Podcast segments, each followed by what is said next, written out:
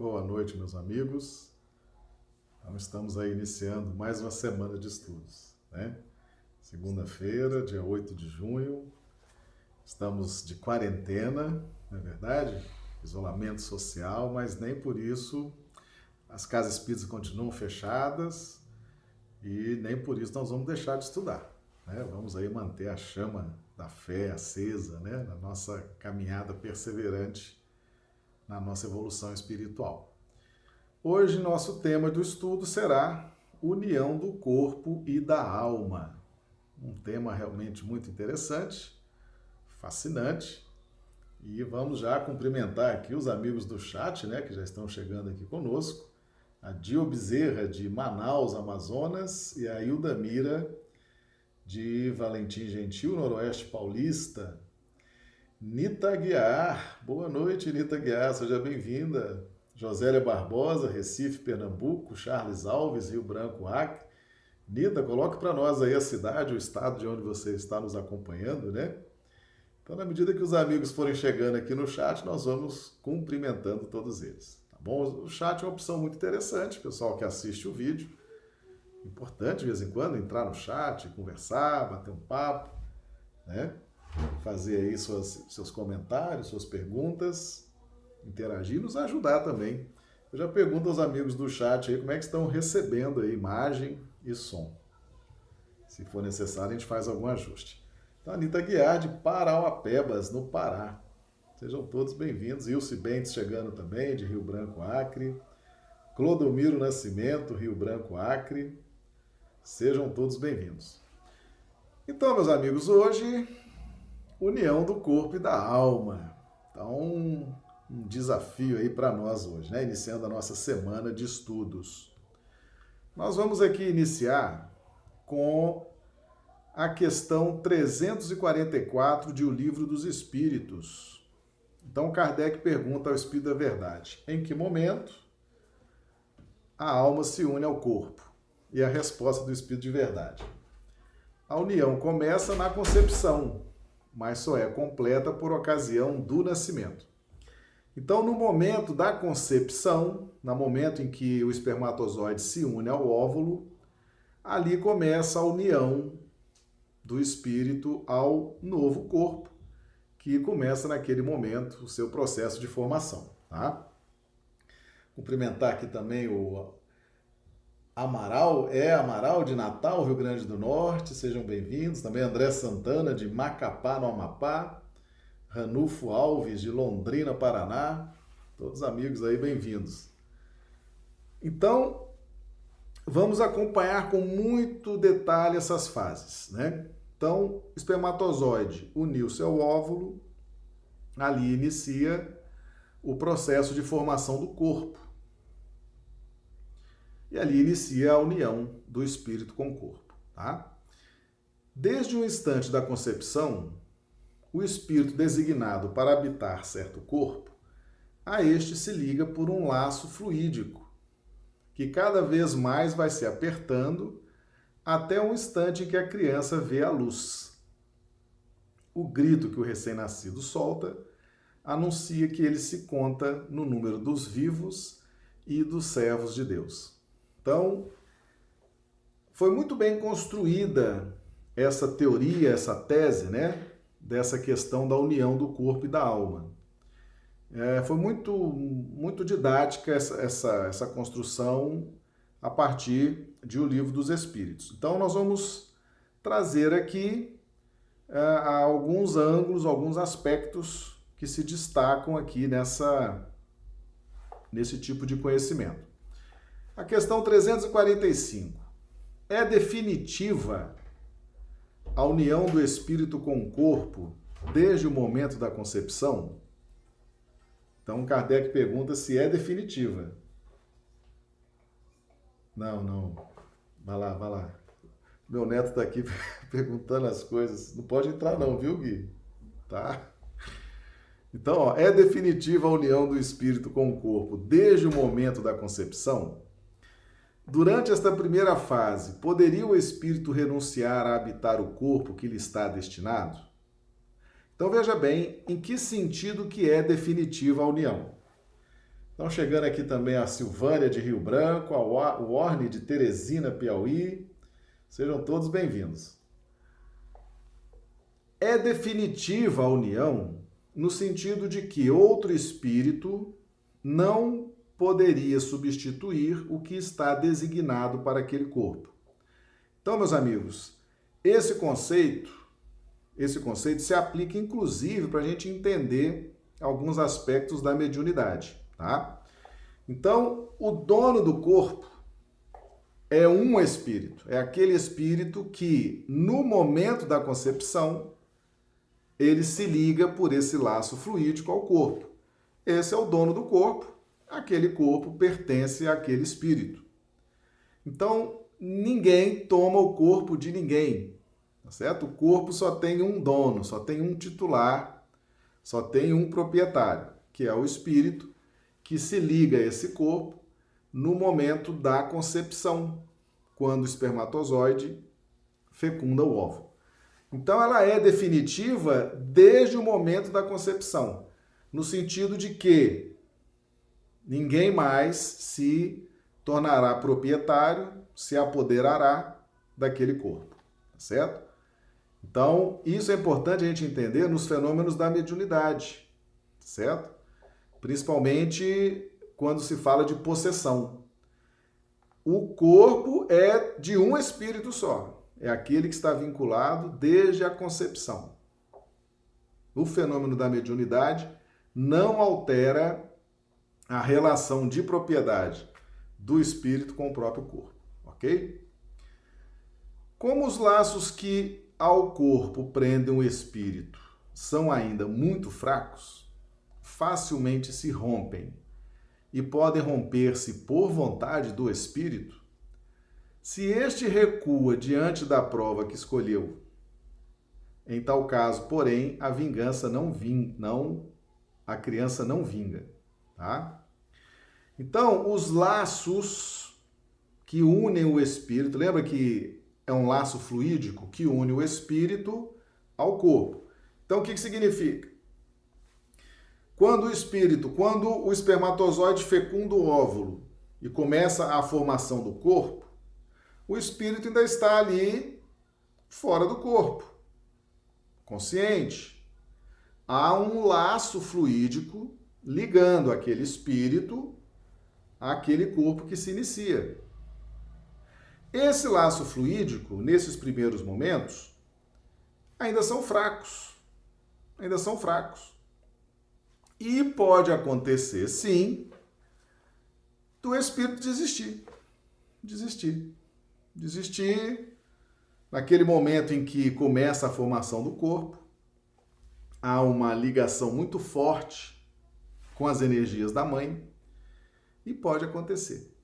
Pode acontecer uma rejeição, pode acontecer, em razão dessa interação com as energias da mãe, algo que o espírito reencarnante ainda não tinha sentido, só começou a sentir de forma mais intensa na medida em que esse laço fluídico se instaura e é ligado no ventre da mãe, na formação daquele corpo. Então o espírito começa a ter uma simbiose mais intensa com as energias maternas, que por consequência também a mãe está é muito provável que a mãe esteja numa sinergia muito intensa com as energias paternas. E pode acontecer, pode acontecer, inclusive eu conheço, conheço caso, fato, em que o espírito com poucos, com menos de um mês, ou pouco mais de um mês, desistiu. Desistiu, não suportou, já tinha programado a reencarnação, já tinha dito que ia reencarnar, já tinha aceitado, já tinha combinado com os pais. Mas na hora da formação do corpo, em que se aprofundam essas sensações, onde essa ligação, principalmente com as energias maternas, é mais intensa, Aí veio tudo à tona, né? Toda aquela memória, eram espíritos que se prejudicaram muito no passado. É, houve realmente uma situação muito delicada entre eles e aquilo tudo veio à tona e o espírito ficou inseguro. Ficou inseguro e desistiu. Resultado, resultado dessa desistência. O, essa, essa desistência ela foi ao longo dos dias, né? aquela vou, não vou, não estou me sentindo bem, né? E desistiu. Acabou que aconteceu então uma gravidez ectópica. Essas, é ela, essa, essa gravidez que acontece nas trompas, né? E aí o óvulo ficou ali parado na trompa. Resultado, a mãe teve que rapidamente fazer uma cirurgia e retirar a trompa. Depois, então, foi esclarecido que o espírito havia desistido da reencarnação, tá certo? É exatamente aqui a questão 345 de O Livro dos Espíritos. O laço está muito fraco, então, por vontade do espírito, ele recuou, desistiu, e isso aí é possível de acontecer, tá bom? E estão chegando aqui os amigos. Marlise Lourenço, de Rio Branco, Acre, Isaura Catori, de Londrina, Paraná, Iopanã Aue, Londrina, Paraná, Samanta, de Belo Horizonte, Del Simone, de Rio Branco, Regina Teixeira, Rio Branco. Ah, o André já fez uma pergunta aqui, o chat já está bombando, hein? Depois da concepção, não seria um suicídio? Não, André, não, não configura suicídio, né? Ainda não não configura suicídio, tá certo? Porque nesse caso aqui, a, a, a, vida não chegou a se concretizar, a reencarnação não chegou a se concretizar, né? É claro que o espírito ele saiu muito mal desse contexto, deixou a mãe muito mal, o pai, né? E ele próprio ele próprio precisou depois se preparar espiritualmente para um futuro eventual retorno, né? Porque realmente é uma experiência traumática, traumatizou o espírito reencarnante, causou prejuízos à mãe, ao pai, e realmente é, havia necessidade de uma melhor preparação. Mas não chega a configurar o suicídio, esse como nós é, esse como nós conhecemos, tá? A Isaura, Marcelo, você não passou o link no grupo e tem alguns meios perdidos. Acho que eu passei sim, Isaura, né? Será que eu não passei? Acho que eu passei. Tem dois grupos, né, que a gente joga. Aliás, nós temos oito grupos que a gente coloca os links dos vídeos, né? Acho que eu passei para todos, sim, viu? Chegou a Jusceli Pinto também de Rio Branco, tá? Então vamos em frente. Então, tá claro para todo mundo? Só um espírito é dono daquele corpo. Essa união é definitiva, tá certo? Definitiva, tá bom? E sim, pode desistir e acontecer essa desistência quando vem esses abortos, né? Às vezes um aborto que a mãe não tem culpa nenhuma, o pai também não, né? o espírito desistiu, aí a criança, né? acontece ali aquela necessidade do aborto, tá? Principalmente nas fases iniciais da gestação, tá bom? Então vamos em frente, vamos em frente que é muito interessante esse tema. Questão 351 de O Livro dos Espíritos. No intervalo que medeia da concepção ao nascimento, né, daqueles nove meses, desde a concepção até o grito ali do nascimento, goza o espírito de todas as faculdades? O Espírito da Verdade responde: mais ou menos conforme o ponto em que se ache dessa fase. Tá? Então, nesses nove meses, o espírito terá as suas faculdades né, mais ou menos bem, bem vivenciadas, né, com lucidez ou não. Tá? Depende da fase.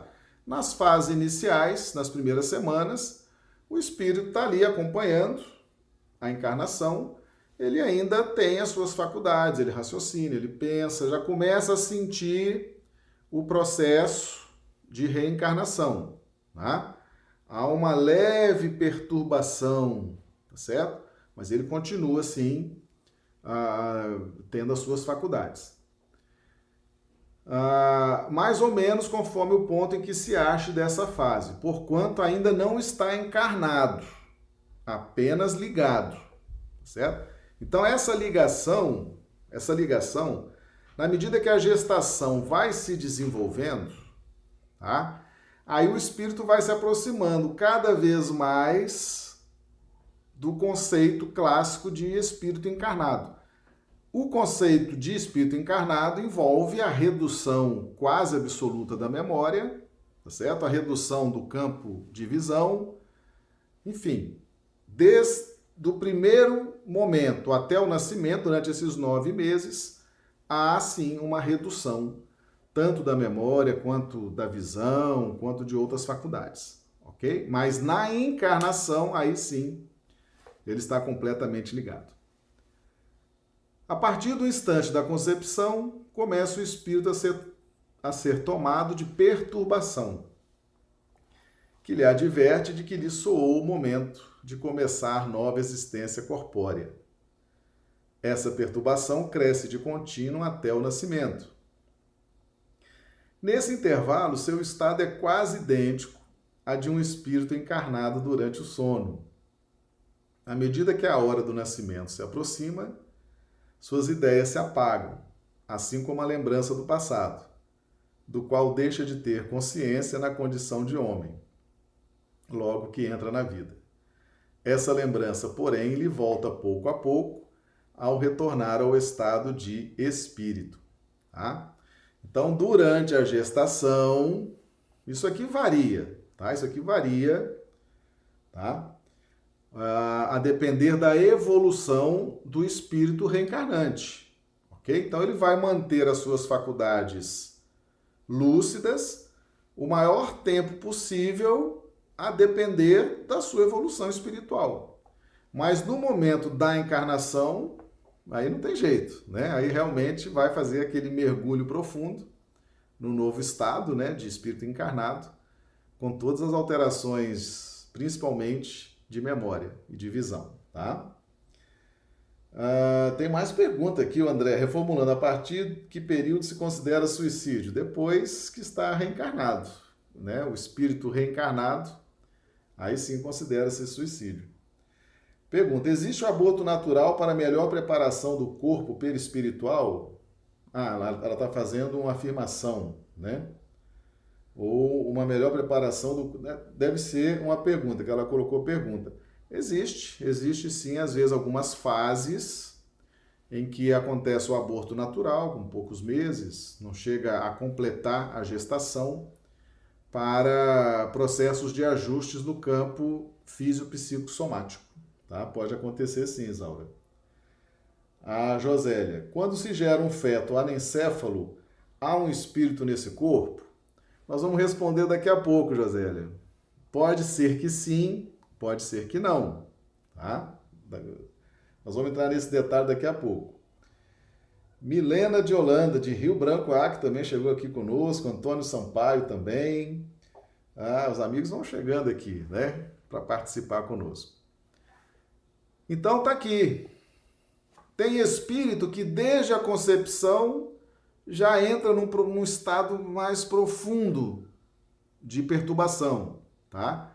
Tem outros que vão aí, durante alguns meses ainda, fora do corpo, acompanhando, tá certo? Tendo lucidez, tendo raciocínio, tendo as, as sensações. E aí, mais na fase final, é que eles realmente, efetivamente, mergulham nesse estado mais próximo do estado de encarnado, ok?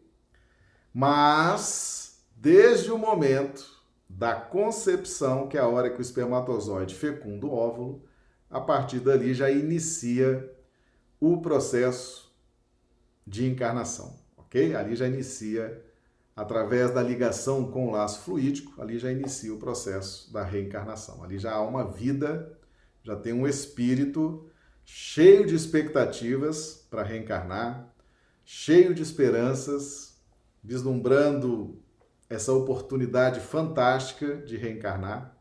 Então, desde esse momento já existe ali vida e já tem alguém ali, já tem um espírito que é o, o dono daquele corpo, tá certo? Tranquilo para todo mundo, pessoal? Muito bem, então vamos em frente aqui.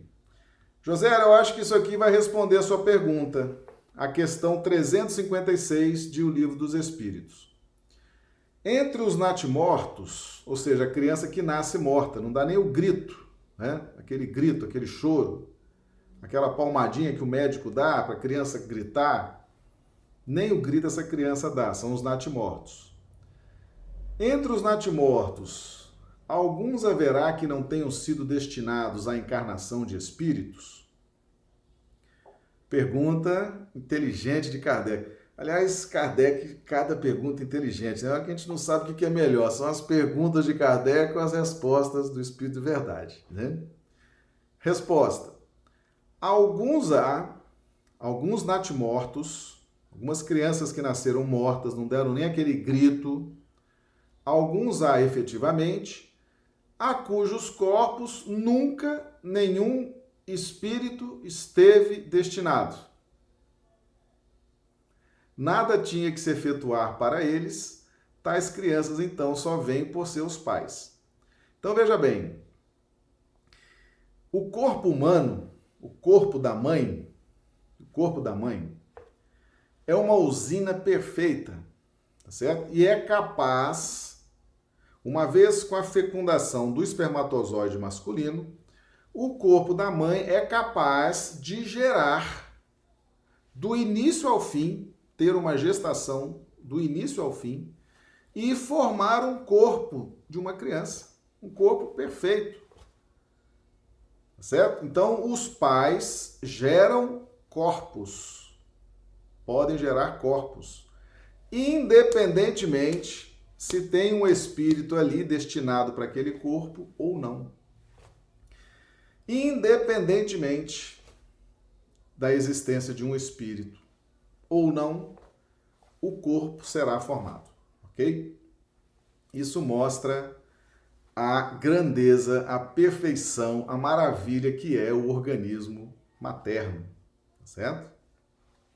Que recebe a fecundação do espermatozoide masculino e ali então se forma um corpo com espírito, sem espírito, mais forma. Certo? Mais forma. Então esse corpo só vem por seus pais, são os pais que formam esses corpos, sem a criança. A criança nasceu o corpo morto, não tinha nenhum espírito ali. Tá? Isso aí é uma capacidade do corpo da mulher. Letra A. Pode chegar a termo de nascimento um ser dessa natureza? Algumas vezes, mas não vive. Então, esse corpo do Desde a concepção, espermatozoide fecundou o óvulo. Nesse momento, se tem um espírito destinado, ele se liga ao corpo em formação. Se não tem um espírito destinado, o corpo segue. Né? Continua sendo formado sem espírito. Aos nove meses, pode nascer esse corpo? É o que eles respondem aqui. Algumas vezes nasce, mas não vive. Né? O corpo está ali, está sendo nutrido pelas energias da mãe, ali existe um corpo biológico recebendo as, as energias, a nutrição da mãe. Acontece ali o parto, o corpo né, rompe aquele cordão umbilical, o corpo está ali, morreu. Não tem, não tem vida, não há vida, certo? A criança já nasce morta, sem vida. A única coisa que sustentava o desenvolvimento daquele corpo era as, os nutrientes da mãe, as energias da mãe, simplesmente formatando um corpo biológico que ficou ali nove meses sem que tivesse nenhum espírito ligado a ele. Tá bom?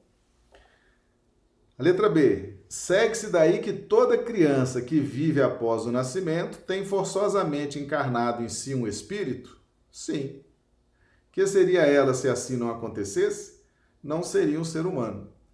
Então nasceu a criança, chorou, gritou, respirou, tem um espírito ali.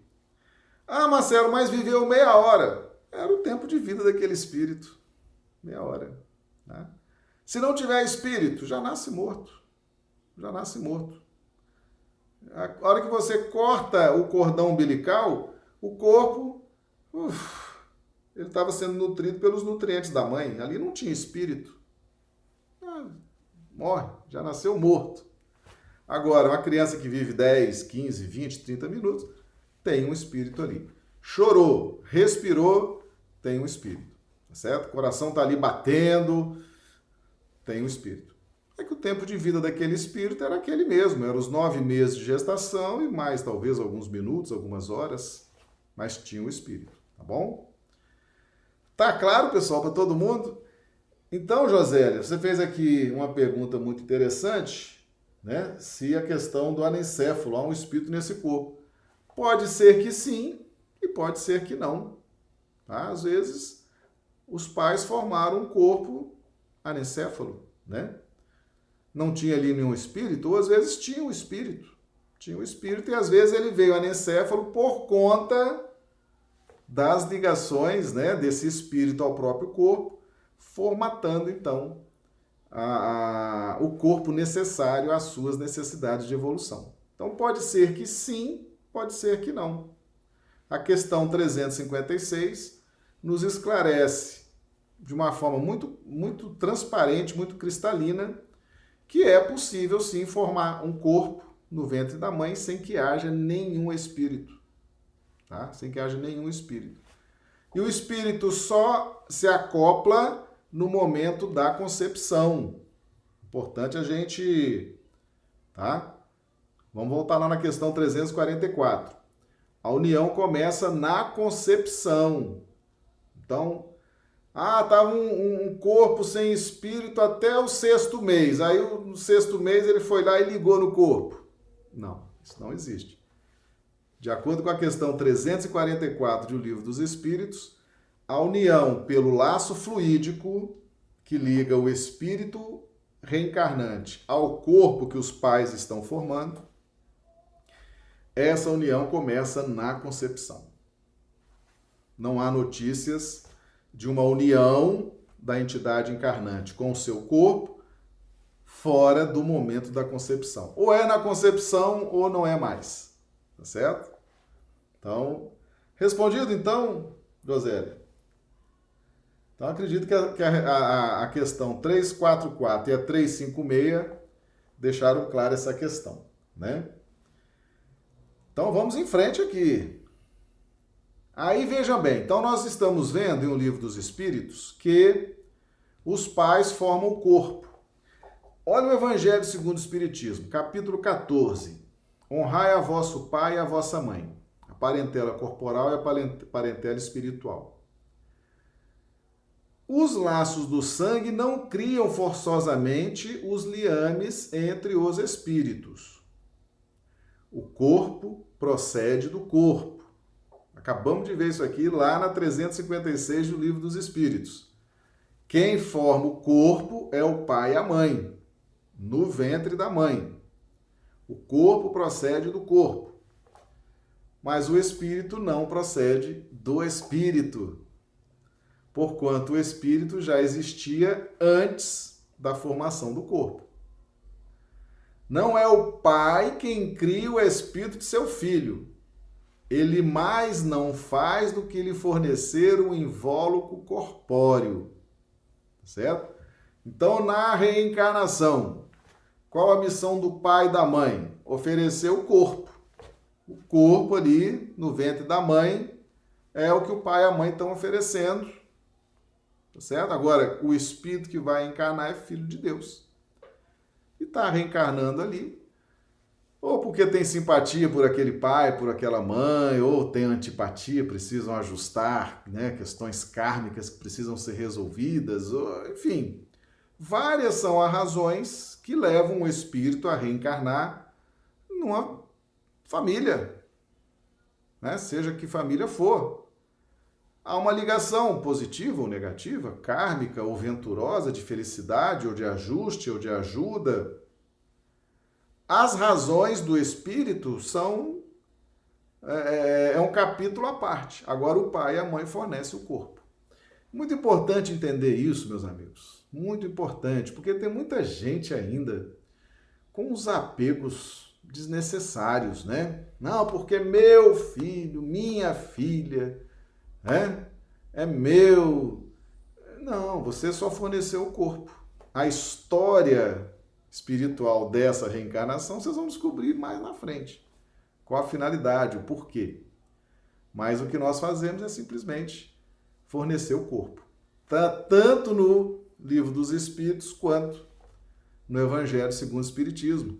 E por que que os Espíritos trouxeram esse tipo de revelação? Para que a gente possa refletir sobre isso e dar realmente ao filho e à filha aquilo que interessa, que é o que vem aqui, ó. ó ele mais não faz do que lhe fornecer o invólucro corpóreo, cumprindo-lhe, no entanto, auxiliar o desenvolvimento intelectual e moral do filho, para fazê-lo progredir. Tá? Então eu dei só o corpo? Foi, só o corpo. Deus trouxe o espírito. Acabou a a, a, o meu trabalho ali, a minha missão, ó, já te dei seu corpo, então você se vire aí, vai cair nesse mundão e vai aprender. Claro que não. Você dá o corpo, você, o, né, o pai e a mãe dão o corpo para aquele espírito reencarnar e eles têm a obrigação agora de auxiliar o desenvolvimento intelectual e moral do filho para fazê-lo progredir, certo? Então, muito cuidado com essa história de meu filho, meu bebê, né? A criatura está lá com 40 anos, amanhã, ah, meu bebê, meu bebê. Vamos, né? Não tem nenhum problema ser carinhoso, ser carinhosa, mas vamos ver com que, com que intensidade existe esse amor, que muitas vezes é um apego, e às vezes pode ser até prejudicial, né? Então, esses conceitos foram trazidos para que a gente possa separar o que é corpo, o que é espírito e o que é obrigação de pai e mãe. OK? Uma coisa é a obrigação espiritual de pai e mãe, outra coisa é o corpo que é feito, outra coisa é o espírito reencarnante.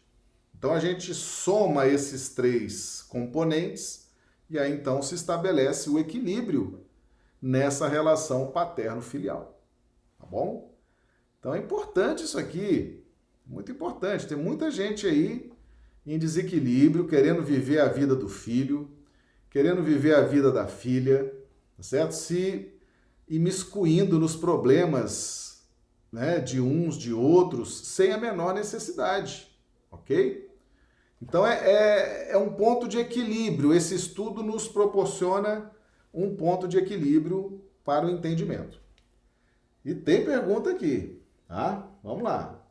E tá chegando, gente. Marli Pereira de Patos de Minas, Ivoneide Camelo, Rio Branco, Acre, Maria do Socorro Oliveira, Rio Branco, Maria do Socorro Dávila, Rio Branco, Maria da Conceição, Rio Branco, Valdirene de Ivaiporã, Paraná, ah, Josélia pergunta: os gêmeos siameses nascem acoplados por alguma expiação, Marcelo? Pode ser uma expiação, pode ser uma, uma necessidade. Agora, certamente é um, é um processo complexo, né? Esses gêmeos é, siameses.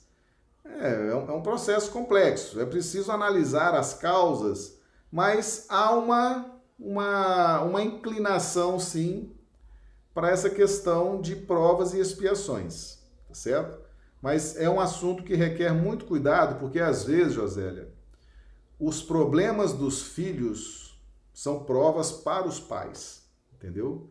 Muitas vezes os filhos se voluntariam, são voluntários para ajudar o pai ou a mãe, tá? E muitas vezes eles vêm com esse problema sem necessidade, apenas com uma, uma vontade de ajudar, de concentrar, de unir o pai e a mãe. Tem muitos espíritos que fazem isso para de uma forma caridosa.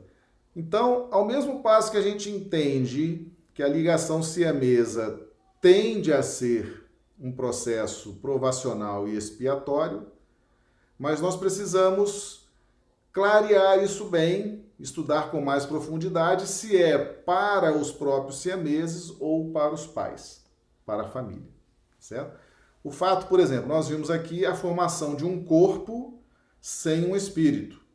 Isso aí, normalmente, é uma provação ou uma expiação para os pais, né? que sonharam com aquele bebê, projetaram, projetaram aquela, aquela reencarnação, né? já foram estudar, já foram ver como é que vai criar, como é que vacina, que tipo de médico, como vai ser o quarto, como vai ser, né? Aquela, aquela alegria dos pais durante aqueles nove meses de gestação, querendo muito aquele filho, se preparando, e de repente nasce um natimorto. Né?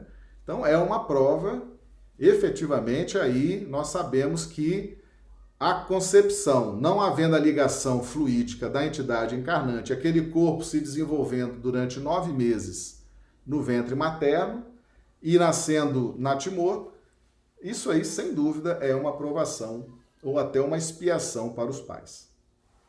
Ok? Então veja aqui.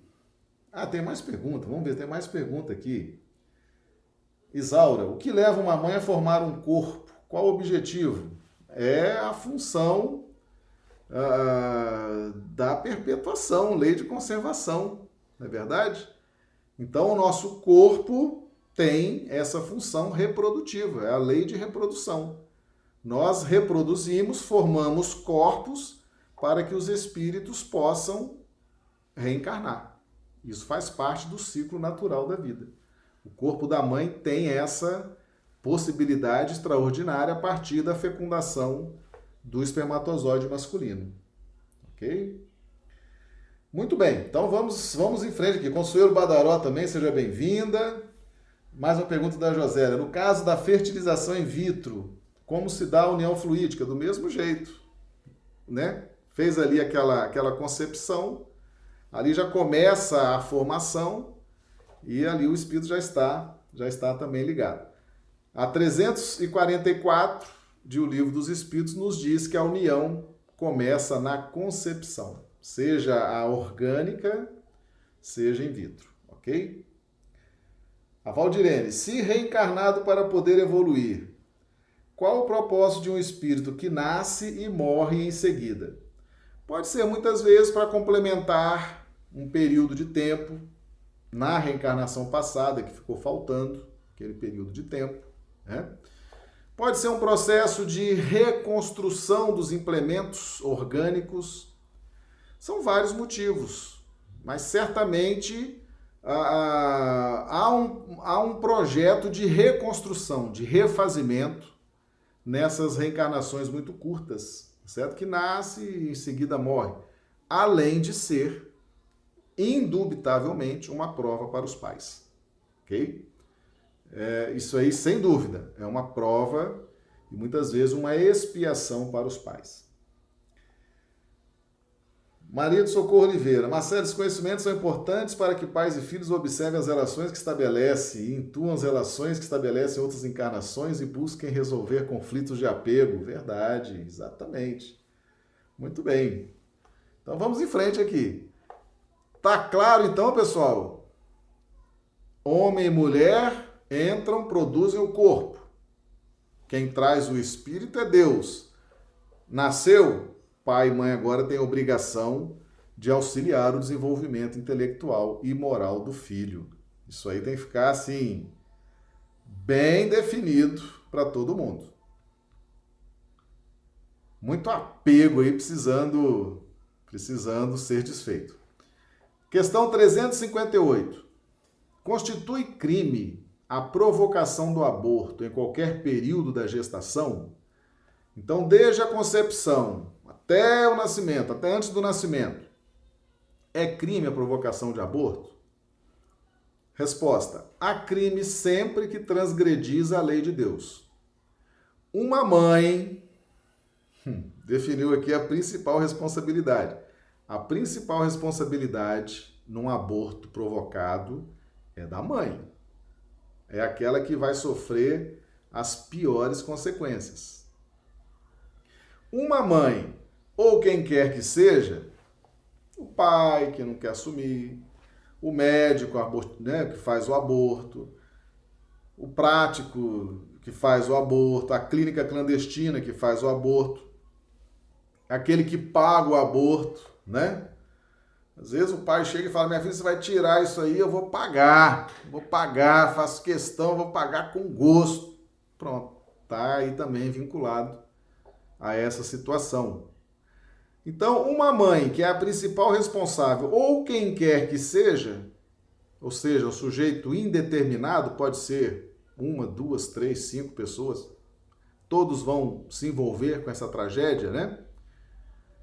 Cometerá crime sempre que tirar a vida a uma criança antes do seu nascimento, pois isso impede uma alma de passar pelas provas a que serviria de instrumento o corpo que se estava formando. Olha só que tragédia. O espírito ali cheio de expectativas, cheio de esperança, precisando vencer as provas, precisando vencer as suas dificuldades, as suas limitações, precisando do corpo né, para chegar a esse plano e viver as experiências desse plano, a gente vai lá e mata o corpo. Né? Mata o corpo, porque você não mata o espírito, o espírito morre. A hora que aquele corpo for ali estraçalhado, despedaçado, o espírito retorna ao plano espiritual, Então você matou o corpo que aquela entidade iria utilizar para evoluir, para crescer. Tirou ali um instrumento, a possibilidade de evolução. E torça para ser um espírito amigo, evoluído, que te perdoe, que entenda, né? As razões do aborto, porque se for um espírito que não tem capacidade de perdoar, o processo obsessivo é terrível. Pode durar anos, às vezes séculos. Né? Uma, uma possibilidade de evolução. Você tira o corpo antes do nascimento, sem chance de defesa nenhuma, né? sem chance de, de nada, é realmente algo muito violento. Né? Isso aí, a depender do espírito que vai reencarnar, ele pode ali nutrir um ódio, uma vingança muito tenaz, né? Contra a mãe, o pai, contra toda aquela aquelas pessoas que acabaram fazendo aquilo. Então, o aborto é isso, é você destruir a possibilidade. Você, ali você não matou o espírito, o espírito está vivo, só que ele perdeu a possibilidade, perdeu a chance, tinha sonhos, tinha projetos. Você frustra aquilo sem a menor chance de defesa. Né? É realmente triste isso aí, muito triste. Então é crime, tá? E aqui eles perguntam, 354. Dado o caso que o nascimento da criança pusesse em perigo a vida da mãe dela, haverá crime em sacrificar-se a primeira para salvar a segunda? Resposta: Preferível é se sacrifique o ser que ainda não existe a sacrificar-se o que já existe. Ou seja, o aborto terapêutico, com finalidade terapêutica, né? a mãe está correndo risco de vida, aquela gravidez está expondo a mãe ao risco de morrer.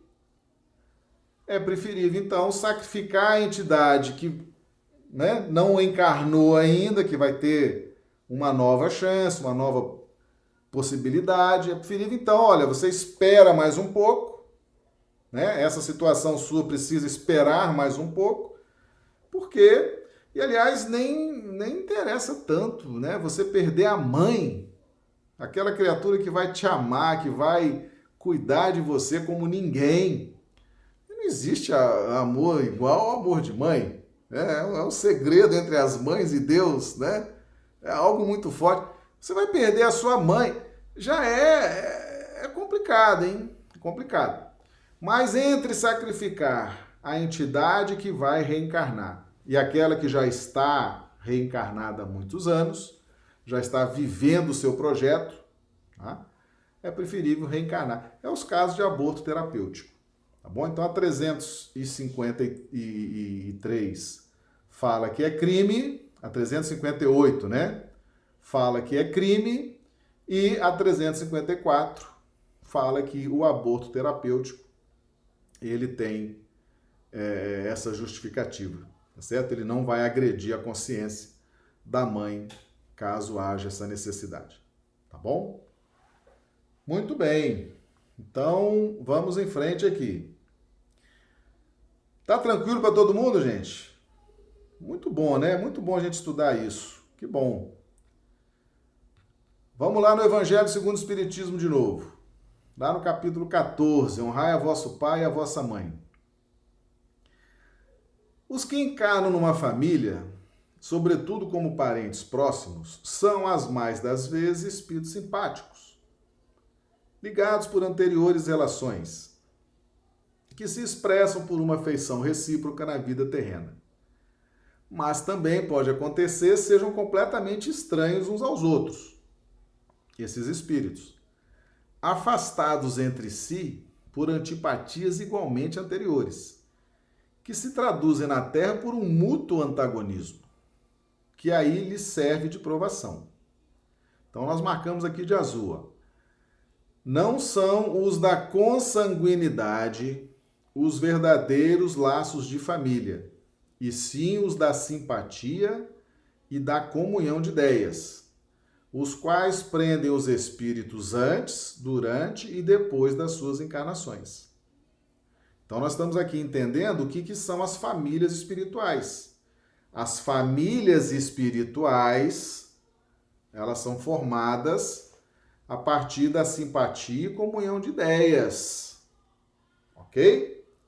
A família física, ela é formada a partir da formação de corpos.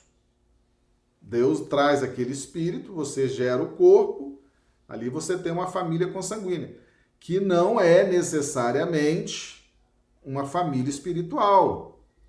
A família espiritual envolve simpatia e comunhão de ideias.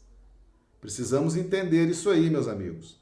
Porque às vezes tem gente aí lutando, tá certo? Lutando, é, sofrendo antagonismos, rejeição, é, é, resistência dentro do lar. Às vezes não está nem conversando mais com aquele parente, com aquele filho, com aquela pessoa. É preciso compreender isso. Muitas vezes nós recebemos na nossa parentela alguém da nossa família espiritual. Às vezes um irmão, uma irmã, o pai, a mãe, um filho. Alguém está ali para nos ajudar a vencer o desafio com aquele que é o nosso antagonista. Aquele que dentro de casa é o nosso adversário. Aquele que dentro de casa é o nosso aquele calo, né? Aquela situação que até para dar um bom dia, tem que saber como fala, como olha, então, se tem essas pessoas difíceis dentro da nossa casa, que podem ser velhos adversários, né, que a gente no momento de perdoar não perdoou, no momento de ajudar não ajudou, no momento de né, relevar uma, não relevamos, fomos a ferro e fogo, hoje está ali, dentro da nossa casa. Mas Deus, diante da lei de compensação, nos dá também parentes cuja convivência é extremamente agradável, saudável, que nos ajudam, são agradáveis conosco. Então, esses nutrem a nossa alma para que a gente possa levar adiante a restauração de um clima mais amigável com aquele, com aquele ser encarnado que é mais difícil para nós, ok? Então é importante entender isso aí e não desistir. Porque se aquele ser difícil está ali dentro da sua casa, dentro da minha casa, aquele ser tem prioridade, tem preferência, mas não é prioridade para dar uma pancada, não.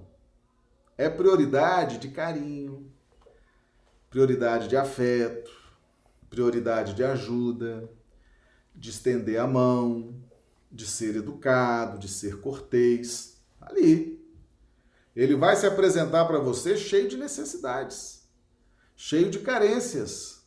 E você está ali para estender a mão. Não perca a oportunidade de ajudar. Porque esses seres difíceis, nós estamos restituindo uns aos outros aquilo que usurpamos. Tiramos a fé, tiramos a alegria de viver, tiramos a euforia de vida. E hoje eles estão ali dentro da nossa casa, no nosso lar, para que a gente possa restituir diariamente, constantemente, aquilo que usurpamos, aquilo que tiramos deles. Ok? Então não percam a oportunidade. Não desistam dos parentes difíceis. Eles estarão sempre perto de vocês para serem ajudados. Ok? Sempre. Porque a reencarnação se deu com esse objetivo. Então é importante entender isso aqui. Por que, que a gente traz esses temas? Porque tem muita gente que desiste do parente difícil. Né? Fica de mal, não fala, não quer saber. Né? Não. Quem estuda a doutrina espírita, quem estuda esses assuntos que nós estudamos, tem que estar atento para circunstância e oportunidade. Tá certo? Então, circunstância e oportunidade. Opa, essa pessoa está aqui para que eu ajude, então, circunstância e oportunidade. Ninguém chegou até mim por acaso. Ninguém chegou até mim sem um objetivo. Se está aqui na minha casa, então vamos trabalhar para reverter, para ajudar, para conquistar esse coração. E ali você vai ter um bocado de parente ali te ajudando, né? te incentivando, te amando, te apoiando para você conseguir vencer esse desafio. Segue-se que dois seres nascidos de pais diferentes podem ser mais irmãos pelo espírito do que se o fossem pelo sangue. Podem então atrair-se, buscar-se, sentir prazer quando juntos, ao passo que dois irmãos consanguíneos podem repelir-se, conforme se observa todos os dias. Problema moral nós não estamos em busca da transformação moral, meus amigos. Problema moral que só o Espiritismo podia resolver pela pluralidade das existências. Nós já vimos aqui aquele conceito clássico que está no Evangelho segundo o Espiritismo, em que Kardec define: reconhece o verdadeiro espírita pela sua transformação moral e pelos esforços que emprega para domar suas inclinações más. Nós não estamos em busca de uma transformação moral? Nós não acabamos de ver aqui que se trata de um problema moral? Está na penúltima linha aqui embaixo. Problema moral que só o Espiritismo podia resolver pela pluralidade das existências. Se nós estamos em busca da transformação moral e esse problema, e esse problema das dificuldades em casa mais acentuadas, é um problema de natureza moral, então nós estamos fazendo o estudo certo. Né? Estamos no caminho certo, estamos angariando aí recursos do conhecimento para nos ajudar nessa transformação de comportamentos, de atitudes, que é, no fundo, uma transformação moral. Ok? Muito bem, é um estudo realmente fascinante. Então vamos, nós vamos aqui hoje trazer, nós já trouxemos aqui uma vez, vamos trazer hoje e o nosso grupo vai entender com muito mais tranquilidade essa prece. Está lá no Evangelho segundo o Espiritismo, capítulo 28, coletânea de preces espíritas. Na minha opinião, um dos capítulos mais fantásticos do Evangelho segundo o Espiritismo. Para mim é Jesus do início ao fim nesse capítulo. Porque ele já tinha feito isso com a oração dominical, né?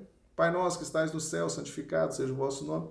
Aqui nós temos várias preces formatadas, são verdadeiras sínteses. Esses prefácios que Kardec fez são verdadeiras sínteses da doutrina espírita. E aí vem a prece. Esse, essa prece é uma forma de organizar o nosso pensamento. Nós já estudamos aqui que sem o pensamento organizado, você não consegue direcionar a sua prece com energia, com vigor, com potência. Tá? Você não pode começar a orar, Pai nosso que estás no céu, Ave Maria, o Senhor é meu pastor. Não. Ah, eu tenho que pagar uma conta, Ave Maria cheia de gás, está vencendo o gás. Não, tem que organizar o pensamento em paz, organizar.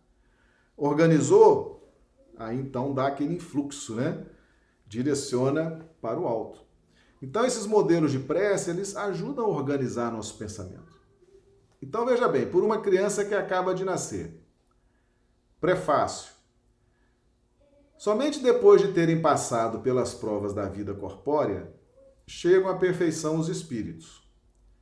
Os que se encontram na erraticidade aguardam que Deus lhes permita volver a uma existência que lhes proporcione meios de progredir então, meus amigos, quando a criança vai reencarnar, quem autorizou aquela reencarnação foi Deus. Autorizou o espírito a reencarnar.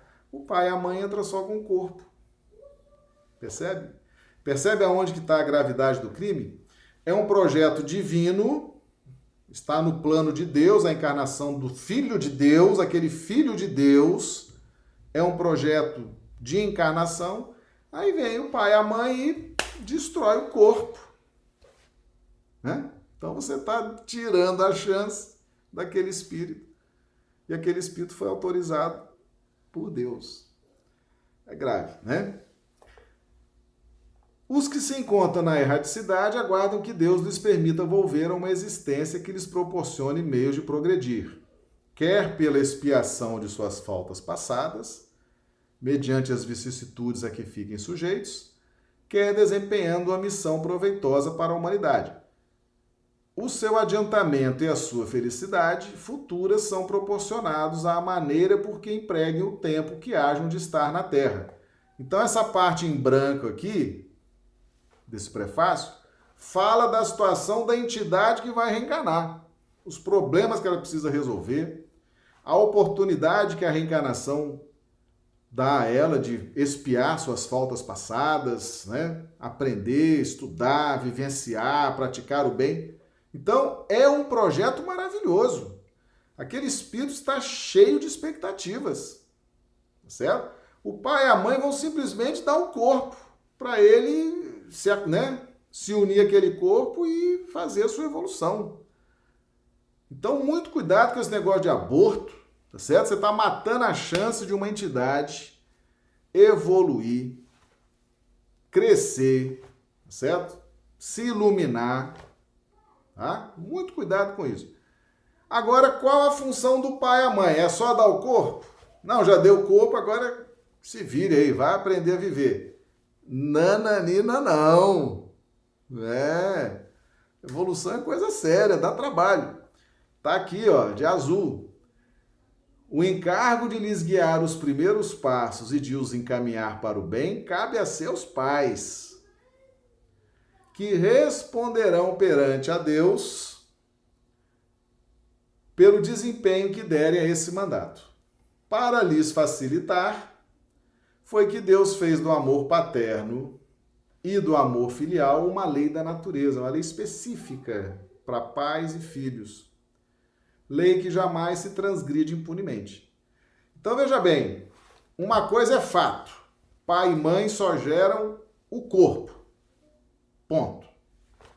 O espírito é filho de Deus. Deus autorizou a encarnação, Deus fez os projetos, Deus está encaminhando aquele filho para uma, um projeto de evolução. Pai e mãe fornecem o corpo.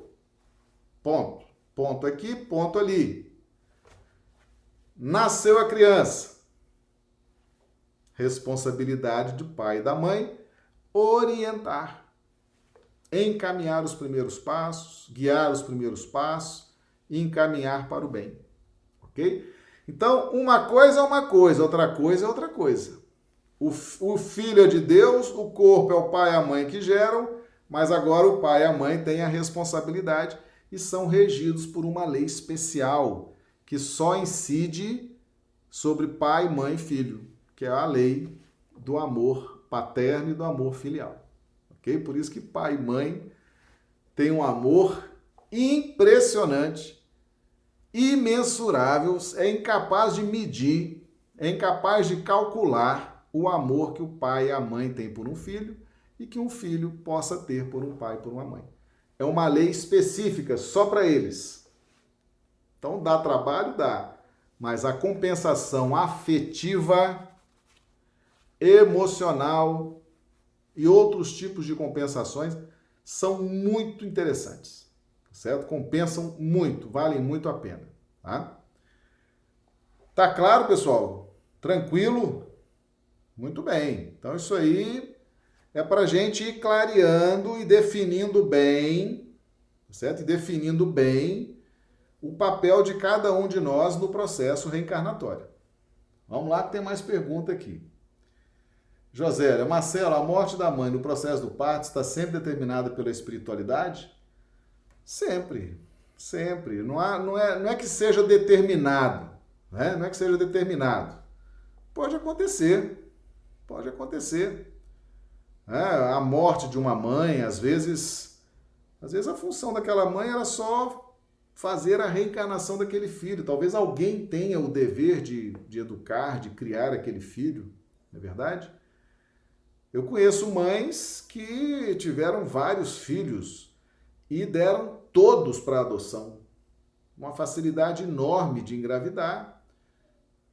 Tem vários filhos e deram todos para adoção. Não tinha condição de criar, mas deu todos para adoção. Não fez nenhum aborto, deu todos. Certo? Conheço gente que é assim, tem essa finalidade. E os filhos foram adotados, foram criados com muito amor, com muito carinho. Isso vai, isso vai, né, vai variar, vai variar muito a depender das necessidades de cada um. Às vezes a morte da mãe é uma prova para, para o filho. Vai deixar de receber aquela nutrição do amor materno. Ah, a Isaura pergunta: podemos reencarnar num ambiente totalmente hostil? Podemos, podemos reencarnar. Aliás, Isaura, determinadas provas que nós precisamos passar, elas só vão, só vão ter êxito, elas só vão ser possíveis se eu estiver encarnado num ambiente hostil. Por exemplo, vamos supor que né, em vidas passadas eu tenha cometido muitos assaltos, muitos roubos, tenha usurpado os bens alheios, né? tenha feito esse mal ao patrimônio das pessoas, tenha, tenha tirado delas o pão, o sustento. Aí volta para o plano espiritual, se dá conta desse erro, desse defeito. Estuda, se prontifica a vencer essa tentação, né? De sugar dos outros, né? De parasitar dos outros, de viver às custas do suor alheio que trabalhou ali para ter aquilo, eu vou lá e roubo, né? Parasita, esse sentimento de parasita, de sugador, de aproveitador, lei do menor esforço. Volta para o plano espiritual, se dá conta de que isso está atrapalhando a evolução, está trazendo transtorno. Pede para voltar. Eu quero passar pela prova preciso vencer isso, preciso né, é, lutar contra isso, preciso mostrar que sou diferente, eu preciso mostrar para mim que eu sou diferente, eu preciso me convencer de que eu já estou diferente. Qual o melhor ambiente para uma criatura dessa reencarnar? Ambiente onde vai acontecer ali diárias tentações, inúmeras tentações, inúmeros convites para a prática do roubo. Né? Porque é ali que ela tem condição de ser testada. É ali que ela tem condição de ser provada. É ali que tem condição dela mostrar para a própria consciência de que ela está realmente confiante, vigorosa no seu processo de transformação. Por isso que muitos de nós, muitos de nós estamos repetindo experiências no campo familiar, no campo político, a maioria desses políticos aí, meus amigos, eles vêm na política há várias reencarnações, falhando, né? deixando a desejar, prejudicando, aí desencarnam, se dão conta do que fizeram, se reorganizam mentalmente, vão buscar conhecimentos e pedem uma nova chance. Olha, preciso voltar, preciso me convencer, eu preciso convencer a mim de que eu não sou essa criatura corrupta, falsa, enganadora. Eu preciso né, lidar com isso na minha consciência. Eu preciso estar de novo nesses ambientes para poder vencer, vencer esses desafios. Jesus dá a chance, a pessoa volta no mesmo ambiente. E muitas vezes cai de novo.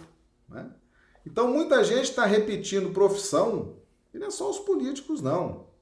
Tem muita gente repetindo aí profissões que falharam em vidas passadas e estão repetindo para mostrar para si mesmo que é um ser em transformação positiva para o bem. Então tem que passar pelas mesmas situações, tá certo? Então vem às vezes com a mesma família, na mesma cidade, no mesmo país, na mesma profissão, para sentir ali e vencer as tentações. Aquela superação pessoal, ok? Então podemos sim, aliás, dentro das, do, do capítulo das provas, muitas vezes nós pedimos sim ambientes hostis, porque é aonde a prova vai se apresentar para nós dessa forma, viu? Muito bem, meus amigos. Tá aí os nossos estudos de hoje, né? É um assunto realmente palpitante, muito interessante, tá certo? E que nos leva a reflexões muito relevantes na nossa encarnação atual, nas nossas projeções para a nossa transformação moral, ok? E conhecer é sempre agradável, né? Nós tra sempre trazemos aqui para os amigos a questão 967 do Livro dos Espíritos, em que consiste a felicidade dos bons espíritos. A resposta é longa, tem um rol de coisas aqui, mas eles abrem a resposta dizendo o seguinte: em conhecerem todas as coisas. Então, efetivamente, o conhecimento ele gera felicidade. Por isso que nós não podemos parar de estudar nunca, tá certo?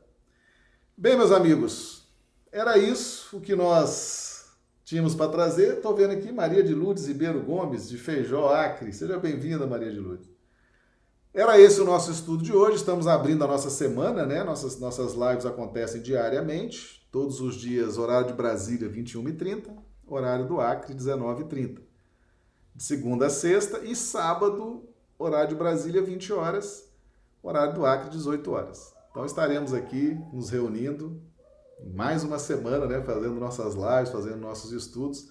É uma alegria muito grande estar partilhando esses conhecimentos com vocês. Agora eu peço aos amigos do chat que façam aqui a avaliação, né? Conteúdo, profundidade, didática, se gostaram, se não gostaram. Depois eu vou ler tudo. Aquilo que for preciso corrigir, a gente corrige, né? E a gente vai sentindo o feedback do grupo e vai aí preparando com cada vez mais responsabilidade os conteúdos, bom? Um grande abraço a todos, uma excelente semana e que Jesus nos dê uma noite de sono reparador das nossas energias. Muito obrigado, meus amigos. Até amanhã, se Deus quiser.